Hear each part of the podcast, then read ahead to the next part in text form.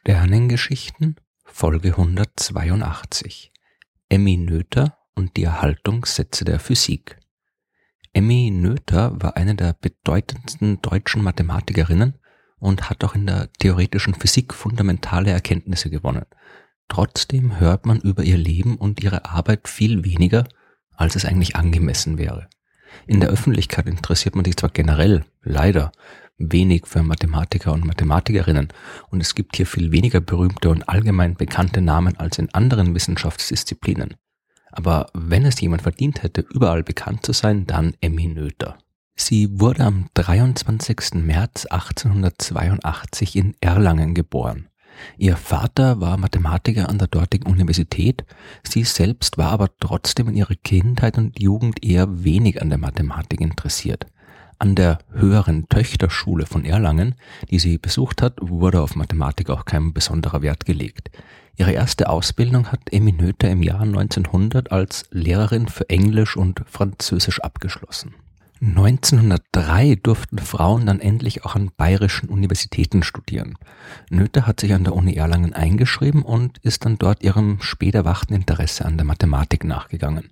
Schon 1907 hat sie promoviert und äh, war damit die zweite deutsche Frau überhaupt, die an einer deutschen Uni den Abschluss in Mathematik erlangt hat. Die erste war Marie Gernet an der Universität Karlsruhe, die nach ihrer Dissertation aber keine Laufbahn in der Forschung verfolgt hat. Noether aber hat das getan und war bei ihrer Arbeit extrem erfolgreich. Sie ist dann auch nach Göttingen eingeladen worden. Das war damals das weltweit führende Zentrum der mathematischen Forschung und sollte dort gemeinsam mit Felix Klein und David Hilbert arbeiten. Noether wollte sich an der Universität Göttingen auch habilitieren und ist dabei aber auf die Widerstände getroffen, die Frauen in der Wissenschaft damals ständig zu schaffen gemacht hatten. Der Großteil der Fakultät war anfangs gegen die Habilitation von Noether. Frauen hätten an einer Universität nichts zu suchen und wenn sie schon unbedingt studieren mussten, dann sollten sie nicht auch noch die Möglichkeit haben, eine akademische Karriere zu verfolgen.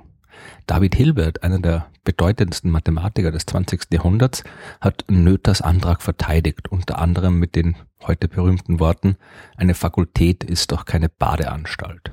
Schließlich haben die Kollegen der Göttinger Fakultät zugestimmt, habilitiert wurde Noether aber trotzdem nicht. Das war an preußischen Universitäten untersagt und das zuständige Ministerium hat sich geweigert, eine Ausnahme zu machen.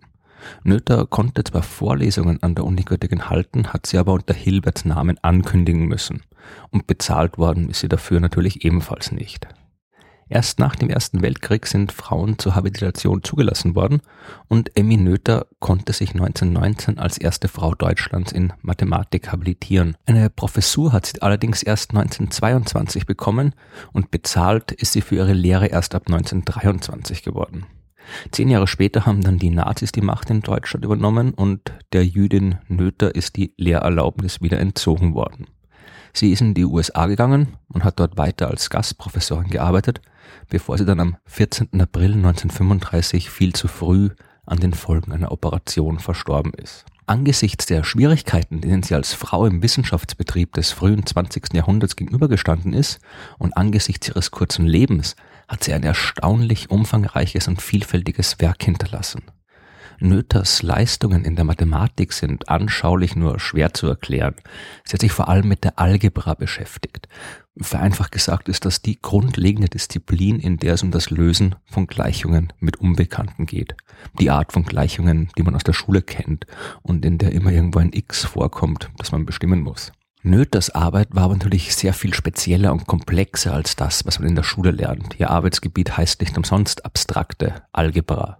Dabei geht es um bestimmte Strukturen, die so ähnlich funktionieren wie die Grundrechenarten, dabei aber viel allgemeiner gefasst sind. Zum Beispiel die Ringe. Aber jetzt genau zu erklären, was Ringe in der Mathematik sind, würde zu weit führen. Noether hat auf diesem Gebiet auf jeden Fall so grundlegende Arbeit geleistet, dass heute in dieser Disziplin das Adjektiv Nötersch existiert und Ringe bzw. andere algebraische Strukturen mit bestimmten Eigenschaften beschreibt. Genauso gibt es den nötischen Normalisierungssatz, die nötische Ordnung, den nötischen Raum, den nötischen Modul, den Satz von Lasker-Noether über die Primärzerlegung von nötischen Ringen und so weiter. Noether hat sich neben der Algebra auch mit der Topologie beschäftigt, mit hyperkomplexen Zahlen, mit der Galois-Theorie und vielen anderen Themen. Ganz besonders bekannt ist sie aber für ihren Beitrag zur theoretischen Physik. Einer der Gründe, aus denen Noether damals von Hilbert und Klein nach Göttingen eingeladen worden ist, war die allgemeine Relativitätstheorie von Albert Einstein. Die mathematischen Methoden, die Einstein dafür verwendet hat, waren genau das damalige Spezialgebiet von Noether und Hilbert hat gehofft, dass sie ihm bei einem Problem helfen konnte, auf das er gestoßen war. Seiner Meinung nach hat die allgemeine Relativitätstheorie den in der Physik so wichtigen Erhaltungssatz der Energie verletzt. Also hat Noether angefangen, sich mit Erhaltungsgrößen zu beschäftigen und fand das, was heute als Noether-Theorem bekannt ist. Die Details sind doch hier sehr kompliziert, aber die grundlegende Aussage lässt sich in einem Satz zusammenfassen. Zu jeder kontinuierlichen Symmetrie eines physikalischen Systems gehört eine Erhaltungsgröße. Eine Symmetrie ist in diesem Zusammenhang, vereinfacht gesagt, alles, was man mit einem physikalischen System anstellen kann, ohne dabei dessen Verhalten zu ändern. Wenn man zum Beispiel irgendein Experiment durchführt, dann sollte es keine Rolle spielen, ob man dieses Experiment in Wien oder in Berlin durchführt. Die physikalischen Gesetze sind da wie dort dieselben und die Transformation von einem Ort zum anderen beeinflusst das Ganze nicht. In der Physik nennt man das die Homogenität des Raums und sie stellt genau so eine Symmetrie dar, wie Noether sie untersucht hat. Eine andere Symmetrie wäre die Homogenität der Zeit.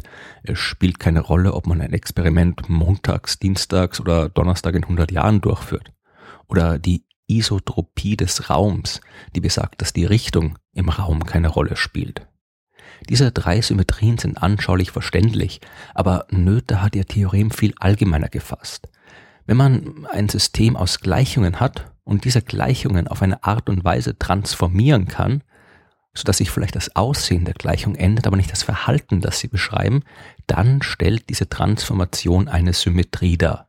Und wenn es in einem System aus Gleichungen so eine Symmetrie gibt, dann gibt es immer auch eine ganz konkrete Größe, die sich nicht ändert und immer erhalten bleiben muss, egal was passiert. Bei den physikalisch anschaulichen Beispielen von vorhin sind das die aus dem Physikunterricht bekannten Haltungsgrößen.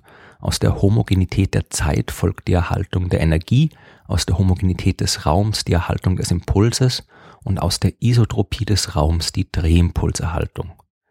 Das Noether-Theorem spielt aber auch in vielen anderen Bereichen eine Rolle. In der modernen Teilchenphysik erklärt es zum Beispiel Erhaltungsgrößen wie die elektrische Ladung. Albert Einstein war äußerst begeistert von Noethers Arbeit und nach ihrem Tod hat er in der New York Times geschrieben, dass sie das bedeutendste kreative mathematische Genie sei, das seit der Einführung der Hochschulbildung für Frauen aufgetreten ist und dass sie in einem Bereich der Mathematik, das die begabtesten Mathematiker seit Jahrhunderten beschäftigt hat, neue Methoden von enormer Bedeutung entdeckt hat. Einstein war mit seiner Meinung über Newton nicht alleine. Sie wurde von so gut wie allen Kollegen in den höchsten Tönen gelobt. Der Mathematiker Norbert Wiener zum Beispiel hat geschrieben, Frau Noether ist die größte Mathematikerin, die jemals lebte, die größte zeitgenössische Wissenschaftlerin irgendeiner Disziplin und eine Forscherin, die mindestens mit Marie Curie verglichen werden muss. Das Noether-Theorem gehört zu den wichtigsten und außerhalb der Physik leider auch unbekanntesten Grundlagen der modernen Naturwissenschaft und Emmy Noether gehört zu den wichtigsten und leider auch außerhalb der Physik und Mathematik unbekanntesten Wissenschaftlern der Neuzeit.